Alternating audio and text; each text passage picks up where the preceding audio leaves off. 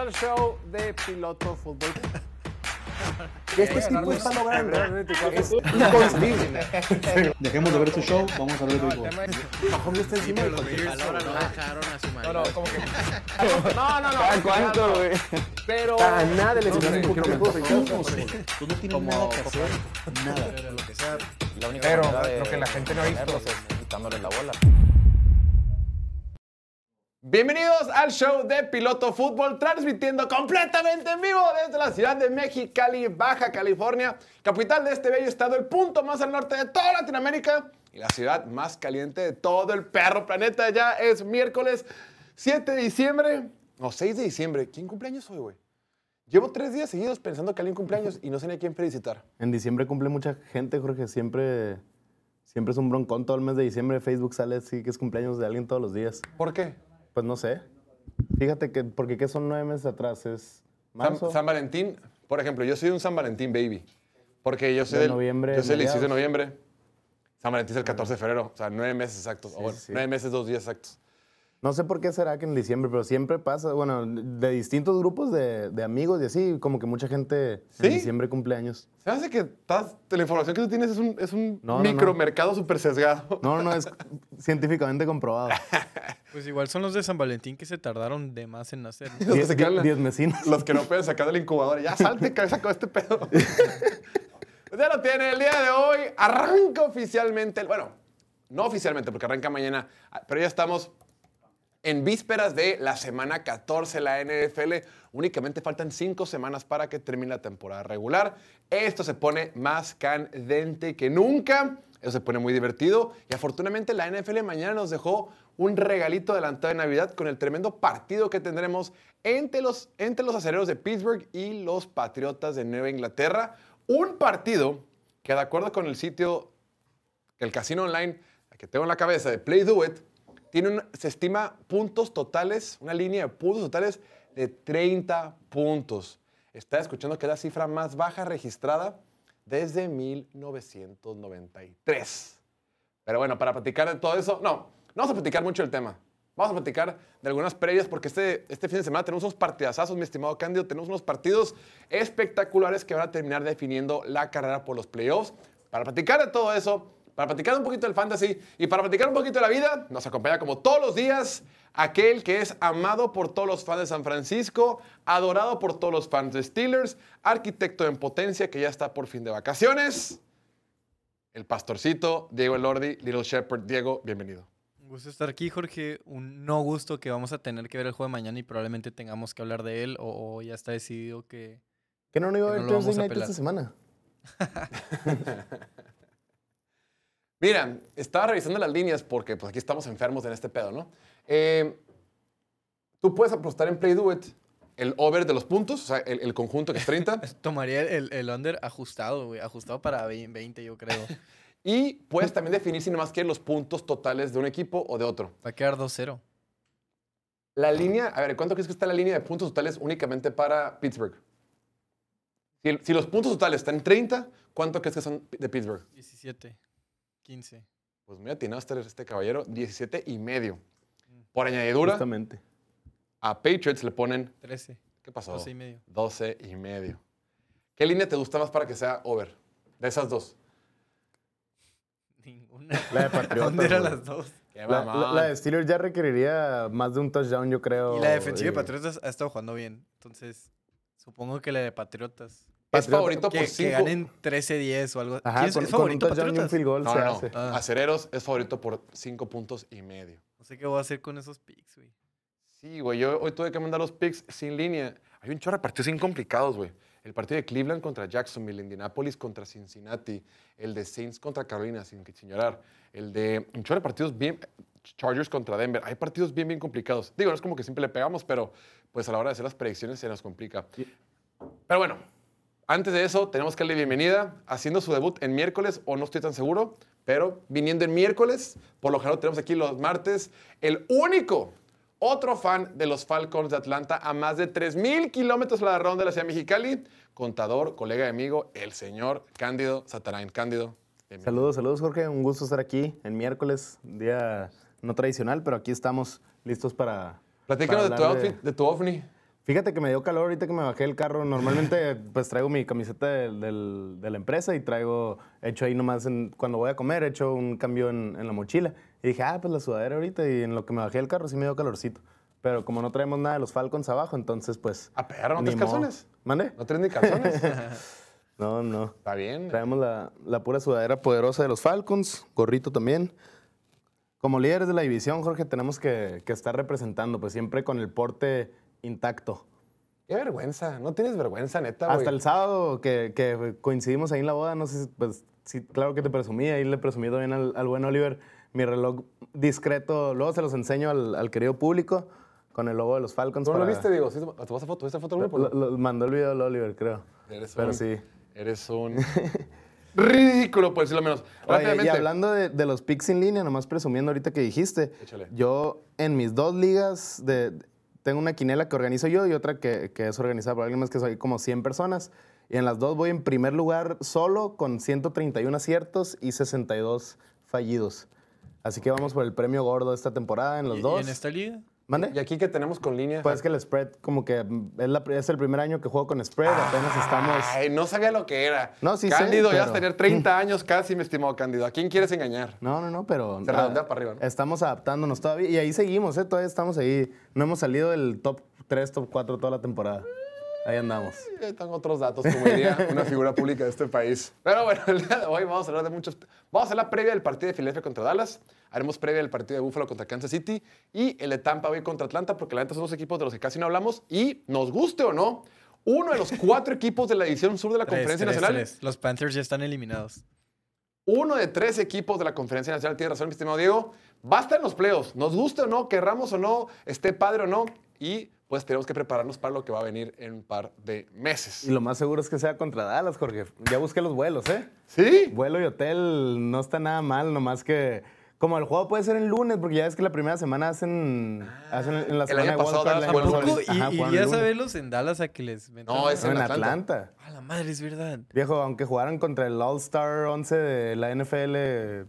La Oye, neta, hay que tengo con- juego, güey. Game y te lanzas. Debemos de ir. Sí, sí, sí. Mi papá y mi hermano están también ya medio puestos. Pero Yo ¿sabes nunca he ido a Atlanta.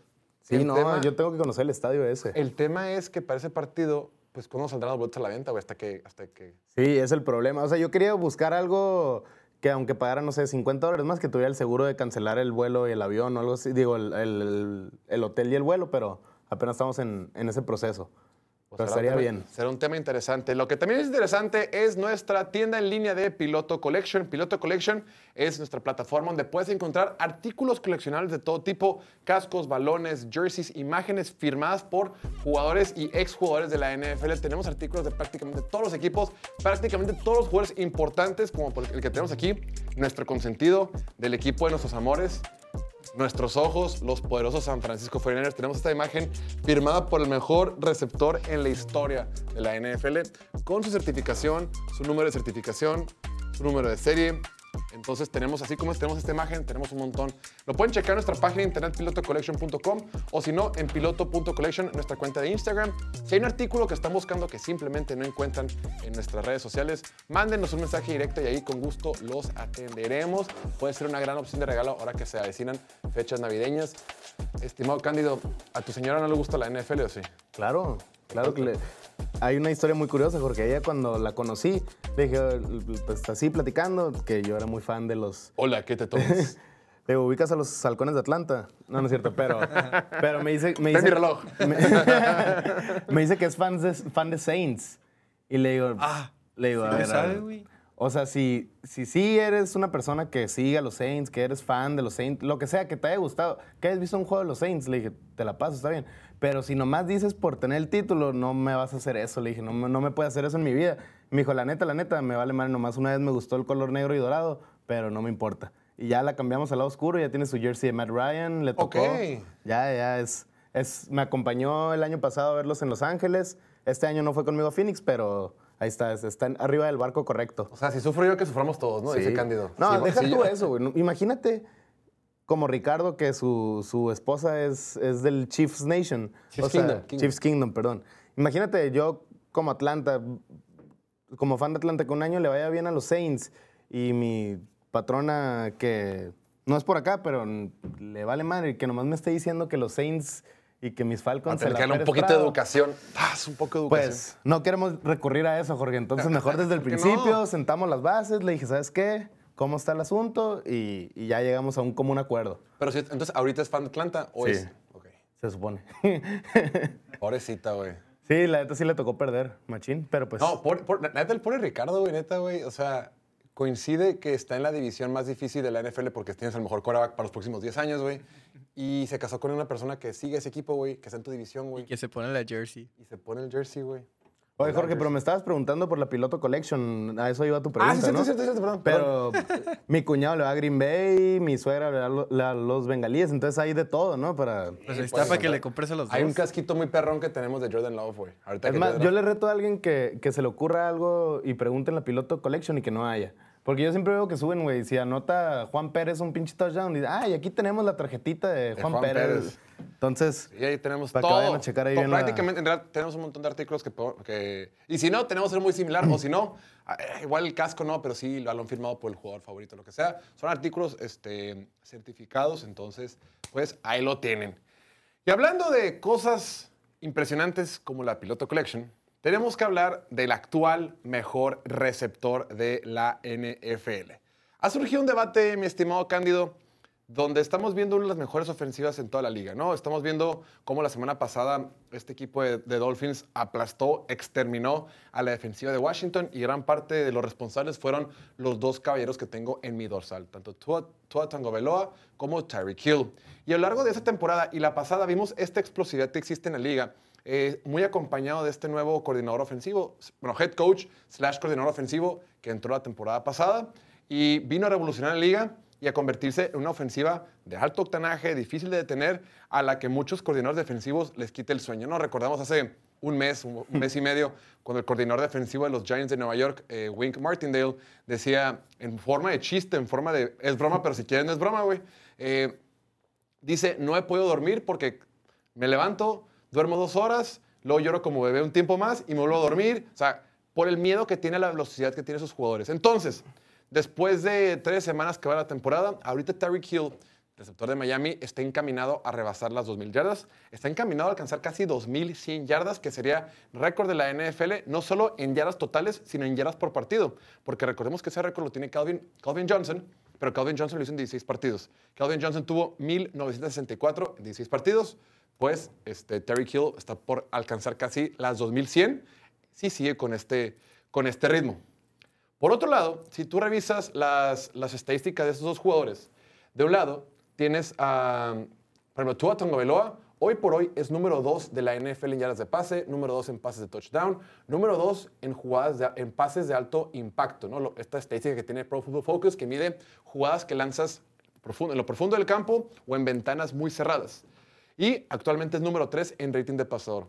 Está teniendo un temporadón eh, eh, Tua Tagovailoa en cuestión de números y por eso, si tú te metes ahorita a la página de Play Do It, lo vas a ver como el sexto favorito para ganar el MVP. Del otro lado, pues está el número 10, que es, el terror de todas las defensivas, el jugador más rápido de la liga, eh, que está rompiendo récords, que está haciendo la revelación, que la temporada pasada lo ha hecho de maravilla. Yo recuerdo muy bien que de esta boquita salió y dije, güey, es imposible que Tyreek Hill se vaya a Miami y tenga mejores números con Miami después de haber estado con Patrick Mahomes, el mejor quarterback de la historia. Y llega con Miami, me cae la boca a mí, me cae la boca a mucha gente y tiene números históricos el año pasado. Y este año parece que va a superar los números históricos que tuvo el año pasado. Y empieza la pregunta, porque Terry Hill, si tú checas en Play It, el día de hoy es el séptimo favorito en la carrera por el MVP. Conclusión, mi estimado Cándido. La pregunta es, ¿Terry Hill hace bueno a Tua? Y si Terry Hill debería ser el MVP sobre Tua. En caso, digamos que no existe Lamar Jackson, CJ Stroud, Patrick Mahomes, este, Brock Purdy, Dak Prescott, los que sean, quitemos todos de lado. Si nomás la carrera del MVP estaría entre Terry Hill y Tua Tagovailoa, ¿a quién se lo darías y por qué? Yo se lo daría. O sea, tu primera pregunta, si Tyreek Hill hace bueno a Tua, yo no creo. Es- ese argumento que, que muchos dicen que por tener un, core- un receptor top, como que ya todo es del receptor, pues no me gusta la neta, porque, o sea, todos los, la mayoría de los corebacks así élite que hemos visto dominar por muchos años han tenido a su lado siempre un receptor élite o una base de receptores Y, güey, no se me hace justo demeritar el trabajo que ha hecho Tua con toda la ofensiva, güey, con novatos, con Raheem Mostert, que no es un pinche jugador que, eh, güey, yo lo agarré en mis dos ligas, séptima ronda. O sea, nadie esperaba nada de él con Jalen Waddle, que sí ya tiene rato con nivel, pero en sí lo que ha hecho Tua y Mike McDaniel en general creo que es un trabajo conjunto, güey. O sea, no creo que podamos. Sí, Tyreek Hill es la superestrella, es el que ha brillado más, es el que va para romper récord, pero no creo que él sea la razón por la cual esta ofensiva está siendo tan. La, la única razón por la cual esta ofensiva está siendo tan dominante. Y si me preguntas quién de los dos sí se merece más, yo sí creo que Tyreek. Ah. Pero la neta. Se lo darían a Tua, güey. O sea, es un, es un, Premio de un premio, ya lo hemos dicho mil veces, es un premio de coreback. Eh, si me preguntas a mí, en muchos equipos no ganaría MVP su coreback contra su jugador de posición número uno. O sea, la pregunta en sí de... Pero, güey, pues está muy cabrón, o sea... Y más con la temporada que sí está teniendo Tua, que también es algo impresionante. O sea, no es record breaker como lo de Tyreek, pero... Claro, está rifando. es, es número Sí, 2 sí. en yardas y número 2 en touchdowns. Sí. Diego. Pues aquí tenemos que ser justos, güey. Es, un caso similar a lo de Purdy en San Francisco. e incluso en un sistema similar, apoyado por un buen juego terrestre, donde las armas te benefician mucho.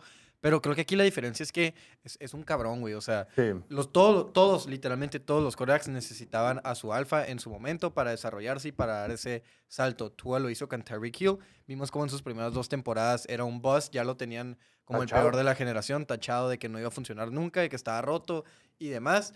Eh, llega Mike McDaniel, que era perfecto para Tua y Tua era perfecto para él. Y le trae a Tyreek Hill, que era perfecto para Tua y Tua era perfecto para él. I truly Ambos sacaron lo mejor. Tyreek Hill's quarterback. Estamos viendo aquí un video. I could throw it to Tyreek Hill. I could throw a screen pass to Debo. Like, I, and this might be the crazy Madden side of me, but these players are just that good. Christian McCaffrey's just that good. If I get to get the ball out to Christian McCaffrey in space, he's going to make someone miss. He's going to make a play happen. Same thing with Debo. IU, Kittle, Tyreek Hill will be the offensive player of the year. Es bien fácil decir que lo está diciendo por But ardido. if he breaks porque that perdió record, he should contra be ellos. Pero lo que está diciendo es verdad. O sea, es, es una chamba bien fácil la que tiene en San Francisco porque no es un Tyreek Hill. Aquí es donde digo que es la diferencia. Eh, Jalen Hurts necesitó a AJ Brown en su momento para desarrollarse y AJ, Brown también tuvo su mejor temporada con Jalen Hurts. Lo mismo con Stephon Diggs y Josh Allen. En su momento Tyreek Hill con Mahomes y con Kelsey más recientemente. Este, ¿quién más se me olvida? Eh, Joe Burrow con Jamar Chase y demás, pero eh, no deja de ser tu receptor, un receptor, a lo mucho dos, como es el caso aquí en, en Miami o como es el caso en Filadelfia y en Cincinnati. Pero lo, lo que hace San Francisco que es diferente y por eso lo demeritamos, pero en realidad todos sabemos que Purdy lo está haciendo bien. Purdy, a Purdy no, no le critico que sea malo ni nada, o sea, es mucho mejor que Quédate en Jimmy Miami, Garoppolo. Diego. Bueno, Quédate en Miami. pero, Pero es, que, es que es la diferencia. o sea, es que, es que si, si no, si tienes que hablar de esto, tienes que hablar de Purdy también. Purdy tiene cinco Terry Hills, no mames. Es la diferencia. Y yo creo que aquí Terry Hill sí hace bueno a Tua, pero también Tua hace bueno a Terry Hill. También, ah, recordemos que la mejor temporada de Tua fue hasta que llegó Tyreek, ¿no? O sea, Tyreek puede decir, güey, digo, no que lo diga, pero puedes dar el argumento de que, güey, Tua no era bueno hasta que agregaste Tyreek. Pero puede ser el contraargumento de que Tyreek sí era muy bueno, pero nunca era tan bueno hasta que le pusieron a Tua. Y claro que no, no solamente es Tua, claro que está acompañado de un sistema que ha funcionado, que muchos equipos le han estado replicando o intentando copiar. Me salió un video justo antes de venir para acá, en Instagram, que sale, están entrevistando, es un video que sube la cuenta de Instagram de, de CBS, NFL on CBS, están entrevistando a Mike McDaniel. Y dice que Mike McDaniel estaba ahí chileando en su oficina y de repente le marca Chris, dice, marca Chris, Chris, Chris Greer es el gerente general. Y Chris le dice, oye, güey, me están marcando los Chiefs acerca de, de Tyreek Hill, que sí, qué pedo. Y dice, y dice, y dice Mike McDaniel, verga, dices que sí, a la chingada, dale lo que te pidan. Y dice, dice, dice, por eso no soy, por eso no soy gerente general, porque soy una zorra, porque digo, no, o sea, soy una facilota, pues que, ah, Simón, lo que sea, ¿no? Y le dice, bueno, ¿sabes qué? Chécalo. Pero, dice Mike McDaniel, sería irresponsable de mí sugerir que, sugerir que vayamos por un jugador cuando la neta no lo he visto. Dice, no que no lo haya visto, simplemente pensó que era intocable para los Chiefs. Dijo, no voy a estar scouteando en mis tiempos libres a un jugador tan importante de Kansas City cuando pienso que es intocable. Y dijo, ¿sabes qué? Dame chance, déjame lo reviso. Y que de repente, primero vi todos sus targets. y ya, ¿no? Después vi todas sus atrapadas en una temporada. Y después vi todas sus targets atrapadas en las últimas tres temporadas. Y cada partido que lo veía me enamoraba más que él. Y le dice y le, le marca, y le, le marca al gerente general. Le dice, cabrón, lo que tengas que dar, dalo, güey, dalo. Y ya todo lo tiene como forma de risa. y después en corto dice, creo que Terry Hill en realidad es de los pocos o el único no quarterback el que vale la pena que des lo que sea por él, güey. Entonces, creo que es una combinación de muchas cosas. ¿Cómo, cómo llega a la mente de este vato el brazo tan preciso que tiene, que tiene Tua, Tua Tagovailoa? Estaba revisando, hay una estadística que tiene Pro Football Reference, esta página es pública, es, es gratis, no, no es de, no es suscripción, en, en pases, eh, ay, en pases, es- es- pas- eh, ah, otra vez, hay una estadística en Pro Football Reference que saca qué porcentaje de tus pases están on target, o sea, qué porcentaje los tiras con precisión. O sea, porque muchas veces vemos que completas un pase, pero el pinche receptor tuvo que lanzarse, tirarse abajo, hacia arriba, rebotó y pegó y la que atrapaste. Dice qué porcentaje de los pases. Y tú a Tongo Veloa, los últimos dos, tres años, siempre ha estado hasta ahí arriba, en el top 3. O sea, es muy preciso. Entonces, estás combinando un quarterback muy preciso en un sistema muy, muy eficiente, que, que funciona, una, una maquinaria muy bien aceitada, y luego con un perro diablo, güey, que es imparable con su velocidad. Entonces, creo que es un poquito de todo. Sin embargo, si tuviera que escoger a uno, vieron el video que mandó, creo que Oliver hoy al grupo. El, el video, ¿lo viste, Diego? El pase en Washington.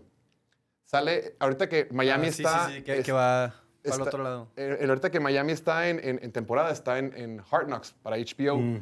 Y pues tiene muchas tomas, tiene muchos ángulos y están todos microfoneados. En ese partido contra Washington, en el segundo pase de touchdown, le lanza el pase profundo de Tua a Tariq y Tariq está volteando para, para, para, para adentro y se da cuenta que viene para afuera, pero la neta, si alguna vez alguien ha jugado americano o ha jugado tochito, tú sabes que cuando tienes que girar así, te mareas, güey. O sea, tú pierdes balance. Y la baja de este lado, ¡pum! anota. Cuando lo ves en televisión, se ve bien fácil, güey. Se ve como que, ay, nomás se volteó. Güey, es- una chamba bien difícil voltearte y atraparla así. Y cuando sale, anotan, se festejan, todos felices. Y va Terry Hill y le dice a Tua, cabrón, no me vuelvas a hacer eso, güey. No me puedes hacer otra vez. Estuvo re difícil, casi se me cae, cabrón, no se jaja. Y empiezan a reírse. Y después va Tyreek con Mike McDaniel, el coach, y le dice, oye, no mames, estuvo bien, cabrón, no sé qué. Y dijo, no te preocupes, güey, era para que te hicieras viral. y en efecto, se hizo, se hizo viral. Conclusión, estamos dándole muchas vueltas. Si tuvieras que escoger un MVP, mi estimado Diego, de estos dos, Es más valioso Tyreek Hill porque por Tyreek... Ty- nomás hay un Tyreek Hill y hay varios jugadores que te pueden hacer lo que está haciendo Tua.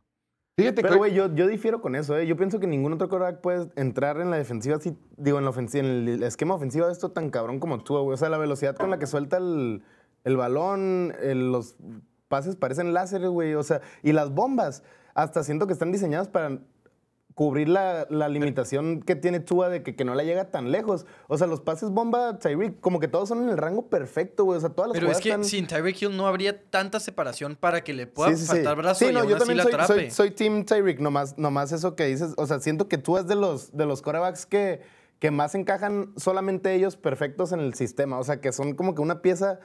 O sea, es todo el sistema que está funcionando, que, que diseñó, que está diseñando Mike McDaniel y toda la gente ahí en Miami. Pero ese güey es la pieza como perfecta para, para esa ofensiva. O sea. Tua. No sé. o sea, también- Tyreek elevaría a cualquier equipo a donde llegue con, Pues- con pues ese él- tipo de elevó a. Patrick Mahomes al principio, güey. Sí, sí, sí. Pero sí, en sí. general, en, en ese esquema que tienen, como que de, de tirar al centro del campo, todo rápido, todo, o sea, siento que Tua, no hay ningún otro que pudiera suplir ahí a, a Tua. Purdy hace los mismos lanzamientos en el centro Pero del sigo campo diciendo que y- Tyreek es y más valioso para el equipo. Es, o sea, es- es puro coacheo, es puro, puro esquema, puro vamos a hacer mil motion, vamos a abusar el motion, vamos a traer vuelta loca a la defensiva, engaño, engaño, pum, centro del campo, pum, afuera, o, o el pase largo que pues obviamente lo hace mejor eh, Miami porque tiene a Tyreek Hill, por eso digo que es más valioso Tyreek Hill. En este, ya, ya chequé aquí la estadística de Pro Football Reference que habla este porcentaje de pases que son on target. Actualmente, esta temporada, Tua Tagovailoa es el número 3. ¿Sabes quién es el número 1, mi estimado Diego? Kirk Cousins, Muy bien. lo tengo aquí abierto también. Muy bien. ¿Y el 2? ¿Y en qué, lo- Jared Número, Goff? nu- número 4, Dak, nomás por si quería saber. ¿Y en qué lugar está Brock Purdy? Brock Purdy está en el número 12. Y ahorita también cuando estaba, estaba viendo la página porque la mencionaste, resulta que todos los que dicen que Brock Purdy no es un Jack Merchant, es número uno en yardas después de la recepción por pase completo, con 6.6. El que le sigue tiene 6. Entonces, checkmate a ustedes. es que ponen el tweet de que, oh, el Jack percentage de los otros MVPs, checkmate. Güey, es número uno en la liga en Jack esta temporada. Por completo, por pase completo. 6.6. O sea, en promedio, cada que completa un pase, el receptor tiene 6.6 yardas más. Que no te pases de lanza. En segundo lugar está Tua y después Patrick Mahomes. Pues ahí lo tienen. Creo que es un debate interesante. Eh, actualmente Tua es más favorito de acuerdo con las casas puestas para ganar el MVP, pero pues obviamente se debe a que, vas- a que es el quarterback del equipo. Dejen en los comentarios tú. quién crees que es más importante o tu argumento de por qué crees que uno es más importante que el otro. Pues bien, mis estimados, este domingo por la noche tenemos un partidazo, un tremendo partido, un partido entre dos de los tres mejores equipos de la conferencia nacional. Tenemos la revancha de la semana 10. No, semana 10 no, semana 9, ¿no? Fue el partido. Semana 9. Ahora, en aquel partido, el equipo de Filadelfia ganó en casa 28 a 23, cerrando en los últimos minutos un encuentro como locales. Y ahora tiene la revancha el equipo de Dallas. Dos equipos que vienen en trayectorias completamente distintas. El equipo de Dallas viene enrachado. Dallas es, el equipo que más puntos anota por partido en las últimas siete semanas. Y del otro lado, Filadelfia viene de ser lastimado, viene de ser apabullado, viene de ser arrollado por un equipo de San Francisco que estaba en su mejor versión. Creo que este partido va a definir, no solamente puede definir la división este de la conferencia nacional, sino que puede definir la conferencia completa. Actualmente el equipo de Filadelfia es líder de la, de la conferencia con su marca de 10 ganados y 2 perdidos. Y le siguen por ahí San Francisco que tiene 9-3, Detroit que tiene 9-3, Atlanta porque es campeón divisional o líder divisional y después Dallas con un récord de 9-3. Son dos equipos que vienen en momentos completamente distintos. Veamos, desde la semana 6 el equipo de Dallas ha hecho una transformación de 180 grados. Lo hemos comentado varias veces. De la semana 1 a la semana 5 era cuando Dallas ganaba palizas contra Patriotas, contra Jets, contra Giants. Se enfrenta contra San Francisco y le va muy mal.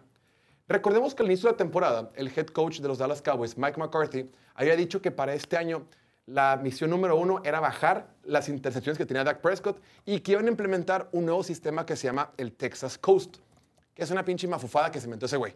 Texas Coast es como una, una ofensiva Texas Coast, que quiere decir una ofensiva West Coast, pero adaptada a Dak Prescott. La ofensiva West Coast, esta ofensiva de los 80 de San Francisco, que hizo que levantó muchos campeonatos hace 30, 40 años y se enfoca mucho en eh, sacar la pelota bajo el centro, drop back, un poquito de play action y mucho de juego horizontal. Pues mucho de eso era lo que estábamos viendo al principio de la temporada, las primeras cinco semanas.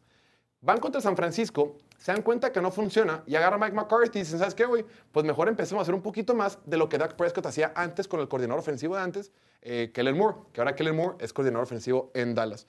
Y desde la semana 6, en, en Chargers, perdón. Desde la semana 6 a la fecha es cuando hemos visto los mejores partidos de la ofensiva de Dallas. Desde la semana 6, Dak Prescott es líder en rating de pasador, porcentaje de pases completos, yardas de pase y en la relación de touchdown contra intercepciones. Ha lanzado 21 touchdowns y únicamente dos intercepciones. Esta es la ofensiva que más yardas totales tiene por partido y más puntos por partido desde la semana 6.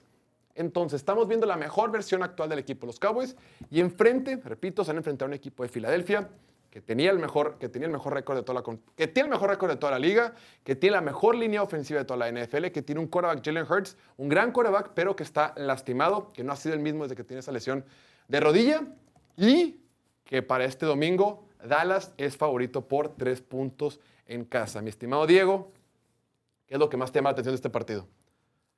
Eh, aquí aquí el, el headline que dice, si Cowboys gana, Dak es mejor que Hurts. En realidad este partido no significa tanto para mí en cuestión de cómo voy a ver estos equipos, porque es, es un juego divisional, un juego que, que cualquiera lo puede ganar y no me voy a sentir ni mejor ni peor del otro, al menos que sea una putiza ya sea de Dallas o de Filadelfia. Ahí sí, pues preocupa a quien le hayan metido la putiza y me voy a creer más quien la haya metido, ¿no? Pero en, en la última vez que se enfrentaron, semana 9, Dak dio un partidazo, güey. Dio un partidazo, se fueron hasta el final. Como dije el día de ayer y como dijimos en su momento después de ese partido, de no ser por una o dos jugadas por aquí y por allá, hubieran ganado el partido de visita en Filadelfia, que es un ambiente difícil, un ambiente hostil. Y ahí sí, a- eso sí me hubiera llamado más la atención. Pero que Dallas gane, gane el domingo y que cubra la línea, pues es, es algo que yo me esperaría. Pero me daría gusto por la narrativa general, que la gente piensa que son malos porque no le ganan a los equipos arriba de 500. De hecho, ahorita siguen teniendo marca perdedora porque Seattle, después de esa derrota, ya no son un equipo ganador. Exacto. Y, y, pues ya sabes cómo es la gente, ¿no? Pero dieron un partidazo. En casa son invencibles. Más de 40 puntos en cuatro juegos consecutivos en casa. O sea, ahí también pesa la localía. Y, y para el, el panorama de los playoffs, pues tienen, tienen, que, tienen que ganar la división, güey. Porque si tienes que jugar de visita en Filadelfia y luego en San Francisco, no veo cómo, güey. Tal vez uno de esos lo, lo logres sacar, pero Dos, sacar los dos, güey, está muy cabrón. Ahora, Dallas, si gana este partido, se pondría con marca de 10 y 3 y Filadelfia se pondría con marca de 10 y 3. Y momentáneamente, Dallas estaría en primer lugar de la división por, por el criterio de partidos por récord. Récord en partidos en común. Porque el primer récord es. eh, el récord, el primer criterio es empate, es récord que tengas, después récord en división, después head to head y después rivales en común. Y por ejemplo, Filadelfia perdió contra los Jets y Dallas le ganó a los Jets. Entonces, por eso. Contundentemente. ¿Eh? Contundentemente. No, no, o sea, sí, pero me refiero, para el criterio de desempate, Dallas momentáneamente estaría en primer lugar. Pero después, Filadelfia va, va- va a jugar contra Arizona y probablemente le va a ganar. Y después, y Dallas jugó con- perdió contra Arizona, entonces se va a nivelar y otra vez Filadelfia va a ¿Es el estar siguiente arriba. criterio en vez de puntos? No, puntos es de los últimos, güey. ¿Sí? Sí, Qué puntos. pendejada ese de... de... Por rivales en común, sí, güey. Pues tú tiene crees. sentido. Es que si yo- Es el mismo debate que siempre decimos de que, ah, entonces Arizona le ganó a Dallas y, y Dallas pierde contra. Entonces Arizona a mí se me hace una pendejada. Pues, güey. que O sea, tienes- pues es que, pues entonces. ¿cómo No, pero haces, es que si Pues lo sí. haces así como hilito, Pues, de que, ah, los Jets le ganaron a Filadelfia, Filadelfia le ganó a, a Buffalo. Buffalo, Sí, Buffalo sí. le ganó a quién? Perdió A- contra Patriots. Perdió contra Patriots, es el mejor equipo de la NFL. O sea, no. Pero Eso se ya cuando bueno, o haces sea, hilito, no. Así es, pero a mí se me haría algo más congruente como que diferencia de puntos de la temporada. ¿no? Ojo, es diferente el criterio de desempate cuando son dos Divi- por, por división que por un puesto en el wild card. Ah. Es diferente. Por, un, por, por pelear la división, repites primero récord general, después eh, récord de la división, después head to head y después rivales en común. Después viene récord de conferencia y después viene eh, strength of, of schedule, o sea, qué tan Mm. fuerte fue tu calendario. Pero es que en ese, en ese sentido tiene sentido, en ese sentido tiene sentido porque si estamos Diego y yo compitiendo por la división y yo te gané a ti Y, lo, tú y ahí- Diego, pero Diego, Diego te ganó a ti, pues mínimo es como que, ah, mira, yo le gané a este vato y tú no pudiste. O sea, como que mínimo sí. por ahí va. Pero sí, eh, son como 12 criterios y el treceavo es volado. Y el equipo de Dallas, lo, lo ah, que, pero bueno, lo que ha hecho las, las últimas... Bueno, desde la semana de descanso, cuando Dak viene encendido, que lleva que 20 touchdowns, dos intercepciones las últimas seis semanas, cómo han integrado más a la ofensiva a Brandon Cooks y al end este, Ferguson. O sea, no es nomás CeeDee Lamb ya. Y la última vez que jugaron, CeeDee Lamb se pasó de lanza. Tuvo su mejor partido de la temporada con casi 200 yardas. Entonces, la, la defensiva de, de Filadelfia se ve expuesta la semana pasada. Es vulnerable. Sabemos que... Bueno, o sea, ya sabíamos que los, los podías, les los podías vencer por los exteriores, por lo profundo. Y lo que hizo la semana pasada San Francisco, exponiéndolos en el centro del campo, a pesar de que estaban cubriendo el centro del campo porque sabían lo que venía. No sé, güey. Creo que Dallas tiene una mucho mejor defensiva con todo y lo mal que se vieron la semana pasada contra Seattle. Y de todos modos tienen días extra para ajustar, días extra para prepararse y para descansar. Sí, Dallas viene una, una mini semana de descanso porque jugó en jueves Y La- no viajan. y no viajan. La defensiva de Filadelfia es la segunda que más puntos ha permitido en las últimas tres semanas y es la cuarta que más yardas de pase ha permitido en lo que va de la temporada. Este equipo de Filadelfia no viene en su mejor versión. Sin embargo, se me hace como que lo estamos dando como ya por muertos cuando es todo lo contrario. ¿no? Es un equipo que tiene un montón de resiliencia, es un equipo que te va a ir hasta las últimas instancias, es un equipo que tienes que asegurarte que le lo tienes que vencer, lo tienes que matar, porque si no te puede pasar como le pasó a Washington, como le pasó a Buffalo o como le pasó a Kansas City, donde Filadelfia se mantiene en el partido, encuentra maneras de encontrar el resultado. Ahorita me metí a checar, en Play Do It es favorito Dallas por tres puntos y medio.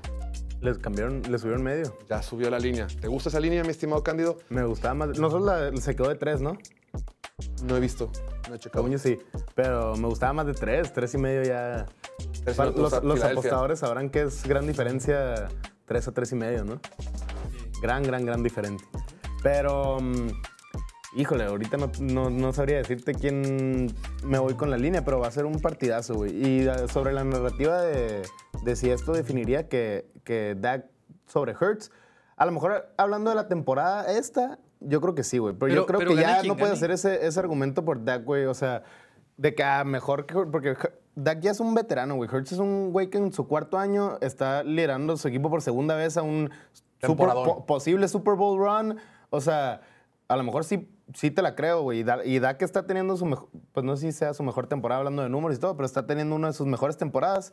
Pero, pero sí, esa narrativa se me hace medio, o sea, no puedes decir de que ah, Simplista. uno es mejor que A lo mejor hablando específicamente de la temporada, sí, güey. Pero, güey, Dak ya está mucho más acá de su carrera. Hurts, O sea, se me hacen dos jugadores muy, muy difíciles de, de comparar puntos así de su de carrera. que... Dak ya está más maduro, está ya completamente desarrollado. Y a Hurts todavía le falta, güey. Hurts sigue demostrando carencias en su juego, deficiencias semana tras semana, inconsistencias que, que sabemos que puede, puede mejorar, ¿no? Hemos visto su que mejor Dak versión. durante toda su carrera ha tenido, güey. y Ahorita ya se ve mucho Ahorita más ya- ya pulido. ya- entonces, ajá, exacto.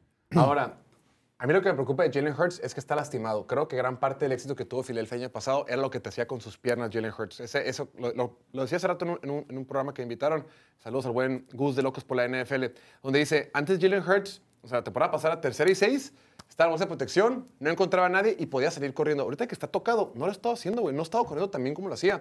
El partido pasado salió lastimado por, por protocolo de conmoción. O sea, entre que, es la, entre que es la pierna, entre que es el, el tema de eh, conmoción cerebral, no hemos visto al Jalen Hurts que es súper letal, súper peligroso con sus piernas. Pues por eso estaban diciendo el- el- el- los videos que mandaron en la mañana, ¿no? De un vato que decía que era que le convenía mejor ahorita a Filadelfia meter a, a Marcus Mariota. Para que estuviera sano. Para, ajá, para que en parte para que estuviera sano Hurts, que tuviera más tiempo de recuperarse. Y en sí, sí, Mariota, güey, tira decente, agrega al juego la. Ah, mira, ahí está. La, la amenaza por tierra, que es lo que dices que, a la- que le ha faltado a Hurts ahora que está lastimado, ¿no? O sea, seguiría teniendo las mismas armas, pero agregando la amenaza por tierra, que quieras o no, güey. Chinga las defensivas bien cabrón. O sea, el tener que estar al pendiente, aparte de toda la cobertura, aparte de la corrida, aparte de todo, tener que estar al pendiente de si el coreback va a hacer scramble, es un cambio impresionante para las defensivas, güey. Claro, y, lo vimos mucho en el partido contra, contra San Francisco. Todo el santo partido, claro, San Francisco tiene cuatro frontales que son de miedo y una- aparte tiene rotación, ¿no? San Francisco lo que hacía es, te presiono con cuatro únicamente porque tengo mucha confianza que esos cuatro caballos te van a poder generar ruido. Y estaba Fred Warner de espía. Todo el partido Fred Warner estaba de espía. También Fred Warner es un santo Dios, ¿no? El, el linebacker de San Francisco te recorre del, del- del lado a lado del campo con una velocidad extra- extraordinaria. Entonces, ¿sabes qué? Voy a estar como, como en cobertura de zona, pero como de espía.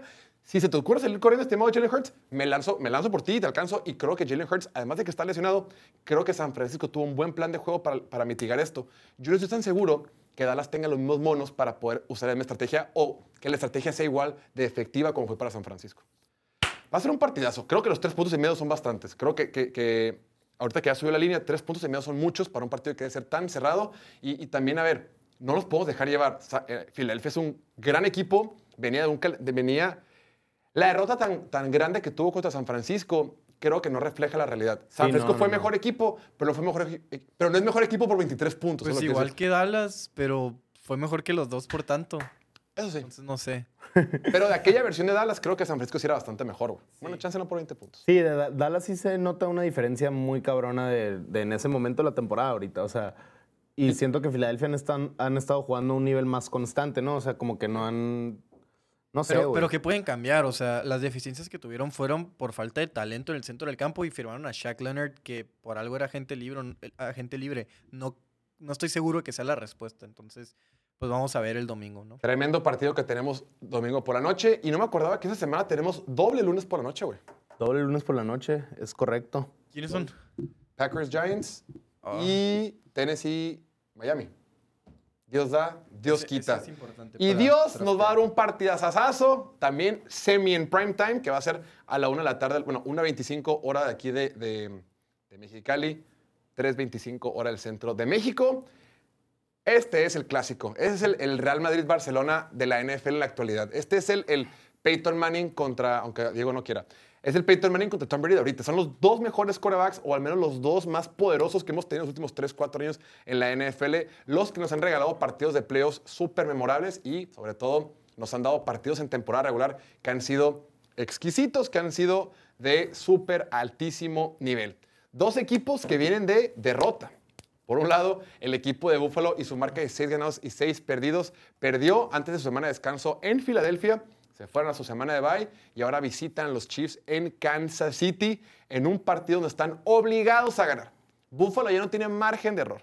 Buffalo ya no tiene, ya no puede perder otro partido porque si no se le complica la carrera a los playoffs. Y del otro lado, Kansas City y su marca de 8 ganados y 4 perdidos actualmente son tercer sembrado en la conferencia americana y líderes de la división, pues perdieron un partido contra Green Bay que cuando salió el calendario estoy casi seguro que el coach Andy Reid ese partido lo palomeó como ganado.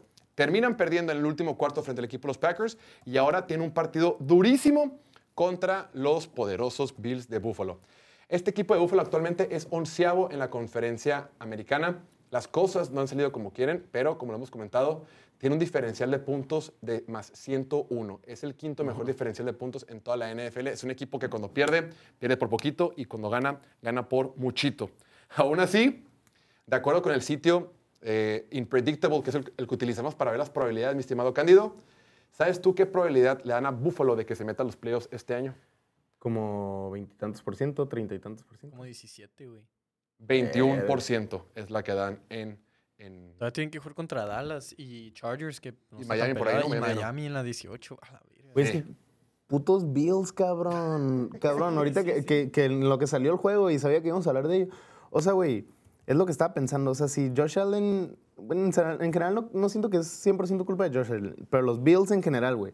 Si hubieran seguido bien, como, se, como estaba presupuestado, güey, que siguieran bien esta temporada, este pinche partido, güey, sería. Bueno, va a ser de todas maneras, va a ser una estupidez. Yo, toda la gente que, que, que ya da por perdido y baja Josh Allen, yo digo que están equivocados, que simplemente ha tenido sus tropiezos, es un coreback todavía eh, medio joven y va a seguir siendo uno de los mejores corebacks de toda la liga por varios años. Pero hablando en puntualmente de este partido, güey, yo siento que un chingo de gente, ya los Bills ni, no- ni fu ni fa los tienen, güey, por, por cómo les ha ido esta temporada. Y la neta yo creo que no es algo que deberían de descartar. O sea, ya está muy cabrón que este año se metan a, a playoffs, pero siguen siendo un equipo cuando, cuando traen el alto octanaje encendido, güey. Son un pin- una Son ofensiva. No, y- imparable. Entrando- como sembrado número 7, todo Sí, puede pasar, literalmente. ya son contendientes. ahí, Estando en los playoffs, son contendientes. 100%. Que lo logren o güey. no es otra cosa. Ahorita, la línea en Play Do It pone favorito a Kansas City. ¿Por cuánto, mi Cándido? Por Uno y, uno medio. y medio.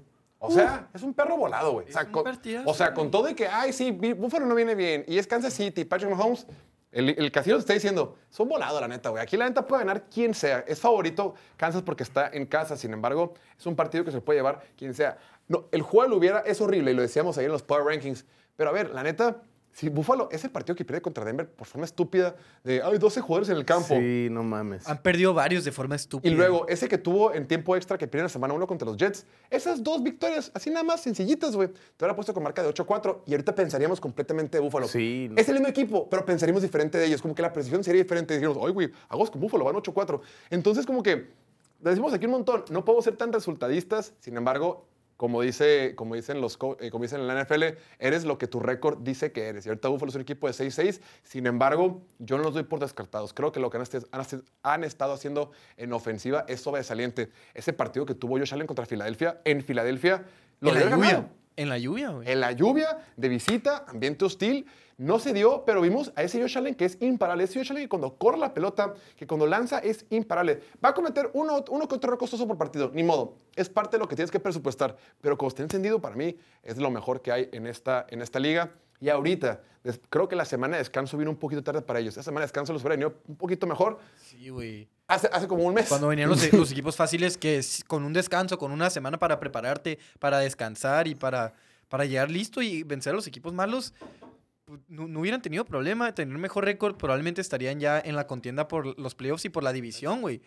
Pero no, o sea, se, le- se les ha caído todo. Mencionas lo del diferencial de puntos. Además de tener uno de los mejores diferenciales de puntos en la NFL, su ofensiva es número 5 en puntos anotados por partido. Número 1 en tercera oportunidad. Número 2 en zona roja. Son la segunda que menos sacks permite. Del otro lado, la defensiva es la número 5 con menos puntos por juego permitidos. La segunda con más robos de balón provocados. Y la empatado en tercero para la mayor cantidad de sacks. Entonces, es, es un equipazo, güey. Sigue siendo Búfalo. No más que son número, número 24, o sea, las peores en intercambios de balón, con 20 intercambios de balón. Las intercepciones son un pedo, los fumbles son un pedo. Eh, sí son medio fortuitas y demás, porque ya cuando ves lo- las métricas más avanzadas de jugadas dignas de intercambio de balón y demás, Josh Allen en realidad está en- entre los más bajos. Y ve- cuando ves los juegos, cuando ves la- eh, cómo sucedieron esas intercepciones, son, son cosas raras de que ¿Qué pasan? eh, contra, contra los Broncos. La intercepción está que lanza un pase que probablemente hubiera sido touchdown a Gabe Davis si la atrapaba y rebota y lo intercepta Justin Simmons y te cambia el partido eso. Y hubieras ganado contundentemente contra Denver en ese partido, pero pues no lo hicieron, ¿no? ¿Cuántas tiene Atlanta, digo, ya aprovechando la vuelta? Atlanta de... de- pérdida- entradas de balón. y lo, lo tenía que bus- lo tendría que buscar. bueno, Venía ya preparado, ¿no? Ahorita vamos a hablar, lo ahorita vamos buscamos, a hablar pero de Atlanta. Pero luego también... Oye, pero este partido, güey, o sea, lo que te iba a decir es, es un bola. Ahora en la mañana que Diego encontró el error que hubo en la línea de los picks de, de los del piloto, yo ya los había metido.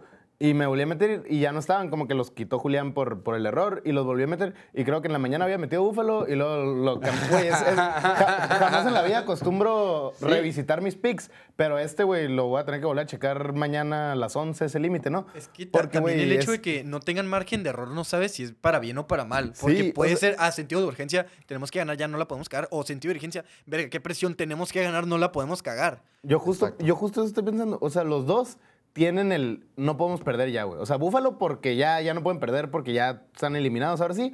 Y Kansas, güey, porque Kansas viene de perder contra Green Bay, viene de ganar. Ha perdido tres de los últimos cinco partidos. Eso no pasa y con ganaron, ganaron difícilmente contra Las Vegas. O sea, yo siento que ya falta un partido que Patrick Mahomes diga, a ver, cabrones, o sea, yo soy el mandamás en esta pinche liga y...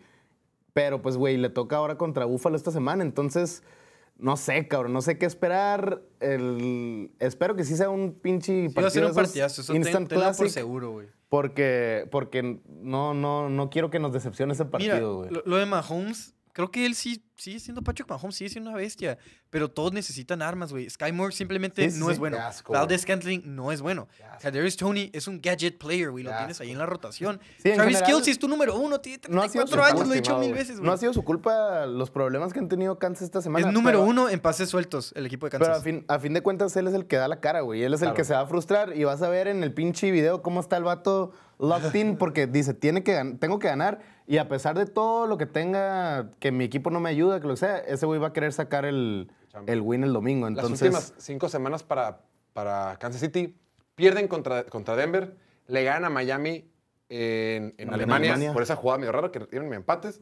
Después pierden contra Filadelfia, le ganan a, los Raiders después de ir 14-0 abajo y la semana pasada perdieron contra Green Bay. O sea, estas últimas cinco semanas no ha sido fácil para el equipo de Kansas City. Y para mí lo más preocupante es que las últimas semanas creo que la defensiva, que en las primeras semanas era las que los mantenía a flote, las que los hacía súper competitivo, esta defensiva no se ha visto en su mejor versión las últimas 3, 4 Green Bay semanas. les anotó casi 30 puntos. que Sí. Les había anotado más de Pero ¿sabes 24. qué? El tema con Green Bay era lo fácil que movía la pelota, güey. La neta, Jordan lo Love como que no le costaba trabajo, movía la pelota bien fácil.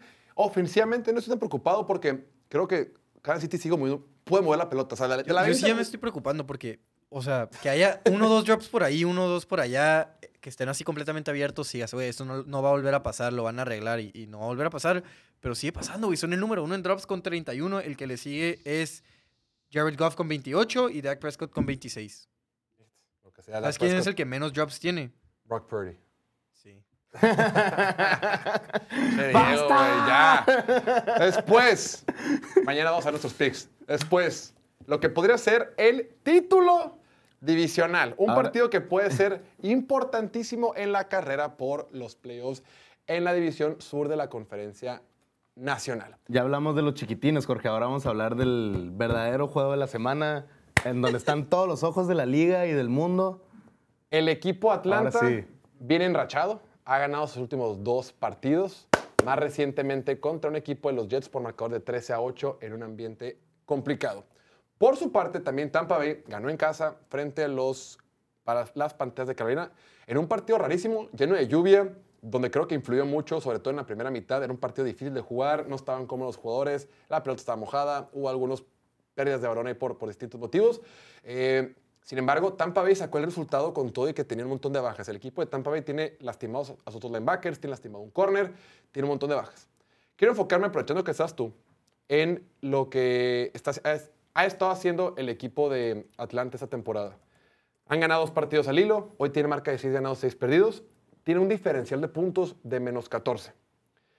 En lo que va la temporada, de acuerdo con el sitio Impredictable, Atlanta ha tenido el calendario más fácil de toda la NFL. Eso es buena noticia, eso es mala noticia porque dices, güey, contra el calendario más fácil, China, apenas voy 6-6. La buena noticia es que siguen en primer lugar de la división y que el restante tiene el tercer calendario más fácil. O sea, todo está, al menos en papel, sencillo. Lo que me preocupa, obviamente, es la situación que tiene el quarterback. Eh, me da la impresión que el equipo de Atlanta no ha logrado descifrar qué van a hacer, no solamente esa temporada, sino a futuro. Creo que no tiene una, una- una alternativa viable. La semana pasada, frente a los Jets, eh, Desmond Reader no completó ni el 50% de sus pases, únicamente lanzó para 121 yardas. un touchdown, cero intercepciones y cero yardas terrestres. En lo que va la temporada, únicamente lleva ocho touchdowns y ocho intercepciones. Me preocupa, lo hemos dicho, Desmond Reader tiene ciertos chispazos, sin embargo, es, es inminente que va a perder la pelota. Actualmente es número 4 en jugadas dignas de pérdida de balón, de intercambio de en balón. jugadas, sea, no porcentaje.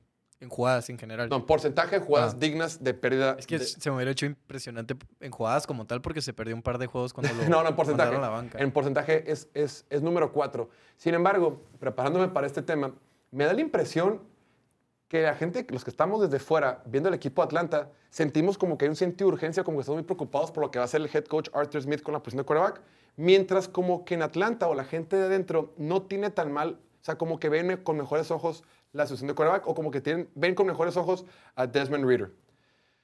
Actualmente, antes de terminar, este equipo Atlanta, de acuerdo con Pro Football Focus, tiene la cuarta mejor línea ofensiva de la NFL con toda la lesión del tackle derecho, Caleb McCreary. Entonces, mi estimado Caño, te quiero preguntar, independientemente de la pregunta que está ahí, que te voy a preguntar, es, ¿cómo ves el escenario para el equipo Atlanta puntualmente pensando en el quarterback? Pues, güey, es la gran incógnita que tenemos que resolver este offseason sí o sí, güey. O sea, y no tengo idea ni qué camino van a tomar, güey. O sea, porque no vamos a tener un buen pick en el draft. Lo más, hablando de lo más seguro, Atlanta tiene el calendario muy fácil. Lo más seguro es que se cuelen a playoffs y lo más seguro es que no van a tener un buen pick. Entonces, güey. A playoffs, ¿crees que les guste la idea de seguir con Desmond Reader? O aunque entren a No, playoffs. no yo, yo, pienso, yo pienso que hay que cambiarlo sí o sí, güey. No, O sí, sea, sí, o sea, estoy de acuerdo, pero ¿crees que la gerencia como tal Pero no, no sé qué camino van a tomar, güey. O sea? ¿qué quarterback puedes agarrar ahorita, Hay opciones ahí, Justin Fields, pues, Kyler Ju- Ju- Murray. Justin Fields sí me gusta, la neta. Yo- Sí, el esquema estaría bastante- algo bien. Yo creo que lo que ha hecho Caleb Murray este año difícilmente va a salir de Arizona, güey. También, o Sí. es, es otro tema. Sí, porque, Actualmente, porque Kyler también lo, lo mencionan mucho en conversaciones de, de un posible trade, pero sí, yo también lo veo más difícil. de acuerdo con el sitio Impredictable, Atlanta tiene un 62% de probabilidad de ganar la división. Este número sube a 66% si se trata de entrar a playoffs. Pero bueno, o sea, prácticamente, como dices tú, lo más seguro es que van a terminar ganando la división, pero es importante que ganen este partido. Este partido va a definir un montón. Sí, sí, sí. No, Si lo gana Tampa, estarían empatados en 6-7. 6 pero y 7. siete los creo dos. que seguiríamos arriba porque nosotros ya vamos tres, tres- iríamos 3-1 en la división y ellos... Ah, no, también 3-1. Van, le gan- Sí, o sea, habría tiebreaker y demás, pero, o sea, por eso no me metí tanto. Porque Sí, de todos ajá. modos quedan, quedan varias semanas donde se va a decidir y no creo que ambos ganen todos sus partidos o pierdan todos sus partidos como para que terminen igual. Oye, Jorge, y respondiendo más tu pregunta de que ves a la gente de, de Atlanta más tranquila con la situación, güey. Yo creo que más que nada, o sea, en mi caso personal y los de mi grupo ahí de Somos Falcons, pues, güey, más que nada estamos resignados, güey. O sea, pues, güey, es demasiado frustrante ver a Arthur Smith esta temporada. ¿Cómo? ¿Cuándo fue el, el bye ahora? La semana talentos. 11 que tuvimos. Antes del bye, todavía va a jugar Desmond Reader, va a jugar Taylor Heineke. No, Taylor Heineke nomás para estos dos juegos, pero después del bye viene Desmond Reader otra vez. O sea, cabrón, eres un equipo de NFL, güey, no mames. O sea, ¿cómo puedes estar con esas Sí, no pendejadas? es el tocho con tus compas, ¿no? Sí, estaba o viendo sea- ahí vi- videos y dicen, güey, o, o sea, ni que fuera colegial, no sé qué. Y otro güey le contesta, cabrón, ni en colegial ese, no, esa Sí, madre. no, no, no. Y luego, o sea, ver la manera en que opera la ofensiva, como queriendo. Yo siento que ese güey como que tiene un problema de, de que quiere probar que es como que más inteligente y que puede ganar de otras maneras. O sea, que no sea lo que hacen todos los equipos de dárselo a su playmaker. Pero por algo lo hacen todos los demás equipos, güey. Porque funciona, cabrón. O sea, por algo los playmakers tienen tanto valor en el draft. Por eso la gente los agarra. Porque, güey, Por son algo los jugadores que tomaste hacen... tan alto en el draft, Son güey. jugadores que hacen la diferencia en tu equipo. Y Arthur Smith como que quiere encontrarle Arthur el- Smith no necesita esta chamba, güey. Es hijo del fundador de Sí. FedEx. O sea, nomás está ahí jugando. Es, es- es su equipo de Madden y a ver qué tanto puede hacer sin un coreback. Sí, ese güey o, está o sin buscando- utilizar a mis playmakers. Nomás los voy a tomar para que no los tenga nadie más, güey. O sea, Quiere no sé reinventar está la rueda. jugando. Pero, sí es desesperante. Pero, por ejemplo, yo para esta temporada, güey, o sea, lo que queda, hablando puntualmente del partido y de lo que falta para la, la división sur de la Nacional, yo sí estoy tranquilo, más tranquilo ahí que, que Atlanta tiene un, un camino más seguro. O sea, Tampa le ganamos en teoría con facilidad, en, de visita. Con Bijan Robinson fue el partido ese que tuvo la migraña, que no jugó ni un solo snap más que creo que una corrida le dieron en el cuarto cuarto. Y supieron sacar la chamba adelante con todas las demás armas, que es lo más raro, güey. De como dos o tres fumbles de zona roja, ¿no? Falcons. Sí, sí, sí, sí, sí. No ganamos tan dominante por el score, pero, pero en, en realidad estuvo, más, ¿cómo se dice? Dominante la, la actuación en el campo que tuvieron Con todo y los que soy Falcons. fan de un rival divisional, creo que Atlanta me gustaría verlo en los playoffs porque son por mucho el equipo más talentoso en esa división, güey. Esa división que en realidad nadie la va a ganar, nomás la van a perder los demás. Ninguno de estos equipos merece estar en los playoffs. Pero, pues, alguien tiene que entrar y creo que Atlanta sería el más emocionante, güey. Hay talento, Y hay potencial, hay- como dices, ¿no? Desmond Reader es bueno si no intercambia la bola. Si no El tira pedo es que sí 8 picks y intercambia- 7 fumbles en el lo pedo es que sí lo temporada. hace, ¿no? Pero lo puede, de que Oye. lo puede arreglar, de que hay esperanza de que lo arregle y nos dé un, juego- un buen juego de playoff, pues hay esperanza. Oye, domingo, pues, güey, fui a la boda el sábado, me dormí en lo que llevé a mi novia, llevé a unos amigos, entonces llegué a mi casa cuatro pasadas de la mañana, me dormí casi a las 5, me levanto nu- nueve y media, me suena mi alarma, me levanto, me baño, me pongo mi jersey. En media hora me todo. Pongo, me pongo enfrente del sillón. Primera jugada de Desmond Reader, hace un fumble. Güey, por suerte la recuperó él, cabrón. Pero dije, no, güey, qué manera de empezar, cabrón. No lo puedo creer.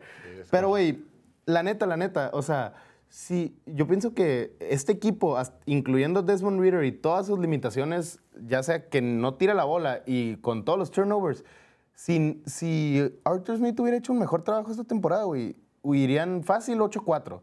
Porque, güey, los, neta, los partidos que han perdido, o sea, el partido que perdieron contra Washington, contra Titanes, contra Minnesota, o sea, son partidos, güey, que han perdido de forma, de las maneras más estúpidas y, y ni De siquiera por- Arizona, güey. ni siquiera tanto por errores, güey. Como que a veces simplemente que no hacen nada, güey. O sea, yo- siempre mandan el, el meme en, en mi grupo de, de los Falcons, que, que es el que, el, el que siempre sale con, como que con un palito, como que haz algo.